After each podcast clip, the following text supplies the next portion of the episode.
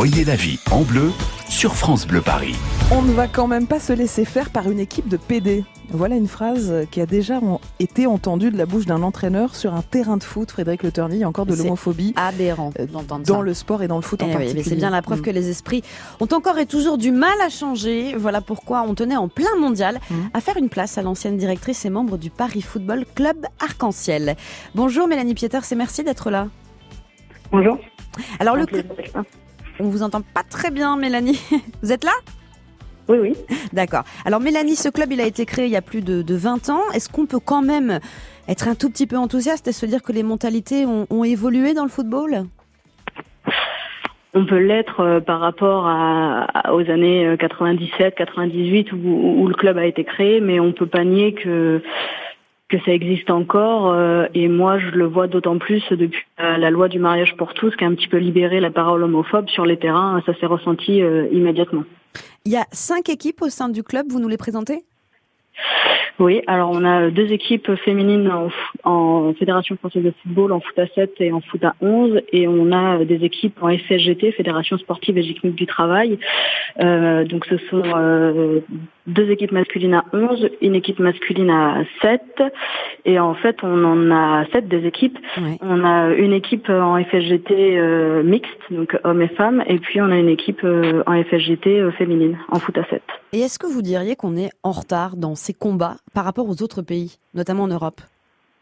Oui, on est en retard, je pense, euh, notamment par rapport à, l'Angleterre, parce que euh, on n'a pas de discours euh, réellement bienveillant et protecteur, que ce soit pour les amateurs comme pour les pros.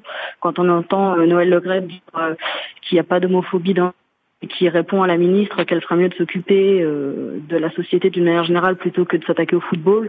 Euh, il ne doit pas aller dans le même stade ni sur les mêmes terrains que moi, clairement. Hmm. Alors, c'est pas généralisé à tout le sport. Pourquoi le football en particulier? Parce que c'est un des sports qui est le plus euh, le plus populaire.